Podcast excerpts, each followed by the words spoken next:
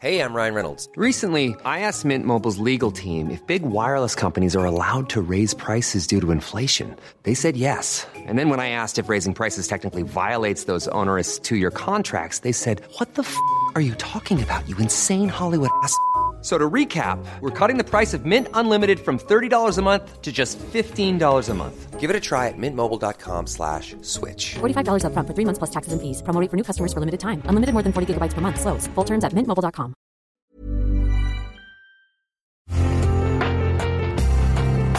Una imagen vale más que mil palabras y a veces con tan solo escuchar viajamos al mundo infinito de la reflexión. Esta es la imagen del día con Adela Micha.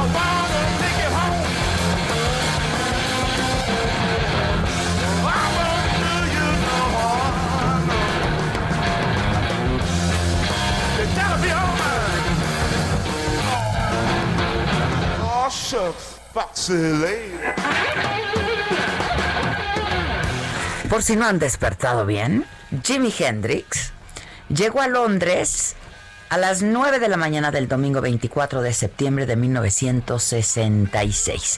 Y su equipaje era solamente una muda limpia y su inseparable Fender Stratocaster. En menos de una semana ya tenía novia, había desbancado al dios de la guitarra, ocupado su lugar y tomado la ciudad como un huracán desatado. El 30 de septiembre, Chas Chandler, ex bajista de los Animals, quien lo había llevado a Londres para convertirlo en una estrella, lo invitó al London Polytechnic en Regent Street para ver a Cream, el grupo que habían formado Jack Bruce, Ginger Baker y el dios de la guitarra, Eric Clapton. Hendrix le pidió a Chandler que lo dejaran tocar con ellos. Aceptaron y a la mitad del show lo llamaron para que subiera al escenario. Hendrix llega, conecta su Stratocaster en el amplificador de Bruce y les preguntó si se sabían Killing Floor.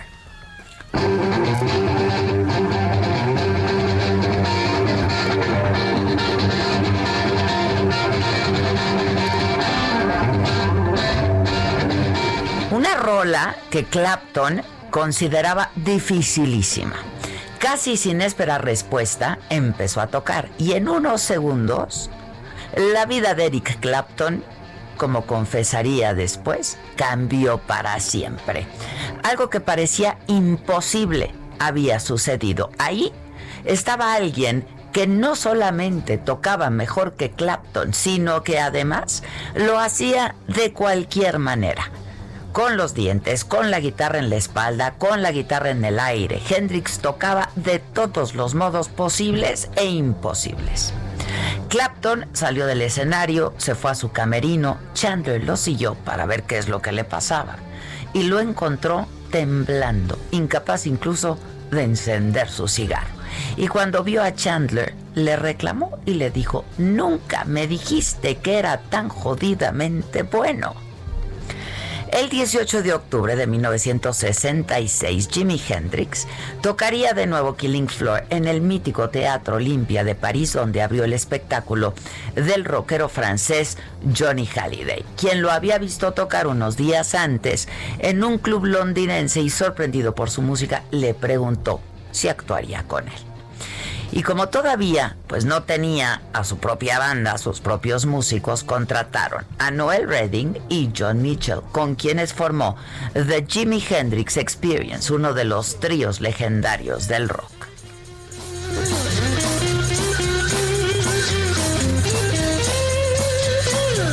Must be some kind of way out of here.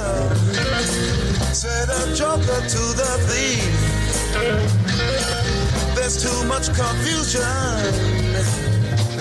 Linda Keith, la novia de Keith Richards, hizo posible la llegada de aquel guitarrista zurdo de vestimenta extravagante a Londres porque no se cansaba de contar a todos la maravilla de músico que era. Y consiguió que Chandler, convertido en representante, lo llevara. Y de inmediato Jimmy tomó por asalto el Reino Unido, apareció en el lugar justo y en el momento exacto, cuando la pasión por el soul daba paso al descubrimiento del blues. Johnny Halliday le llevó de gira por Francia antes de que hubiera sacado un disco. Él y su guitarra eran uno solo. La guitarra era una extensión de él. Con ella era capaz de crear todos los efectos. Su talento dejó impresionado incluso a los Beatles cuando tocó frente a ellos en directo Sgt. Pepper.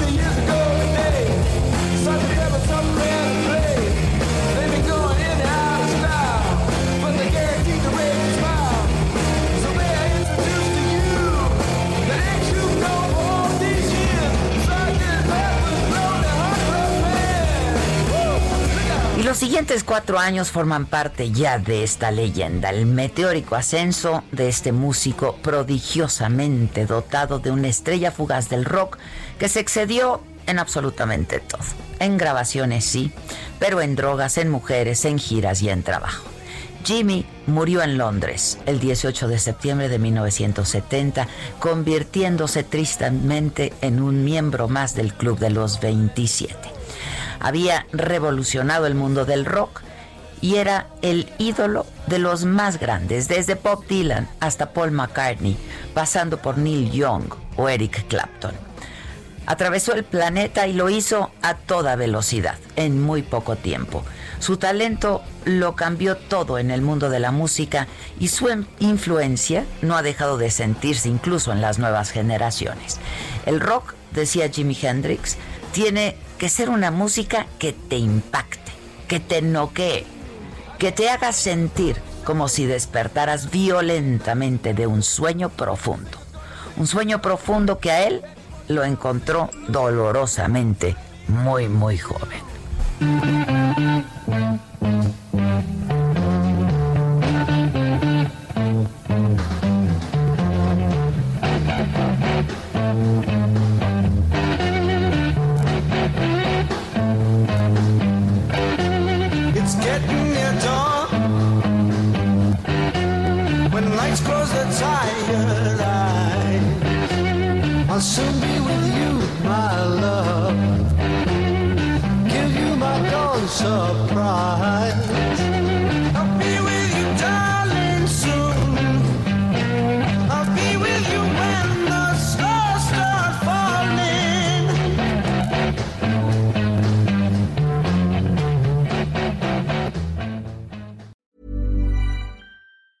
Planning for your next trip? Elevate your travel style with Quince. Quince has all the jet setting essentials you'll want for your next getaway, like European linen, premium luggage options, buttery soft Italian leather bags, and so much more. And it's all priced at 50 to 80% less than similar brands. Plus, Quince only works with factories that use safe and ethical manufacturing practices. Pack your bags with high-quality essentials you'll be wearing for vacations to come with Quince. Go to quince.com slash trip for free shipping and 365-day returns.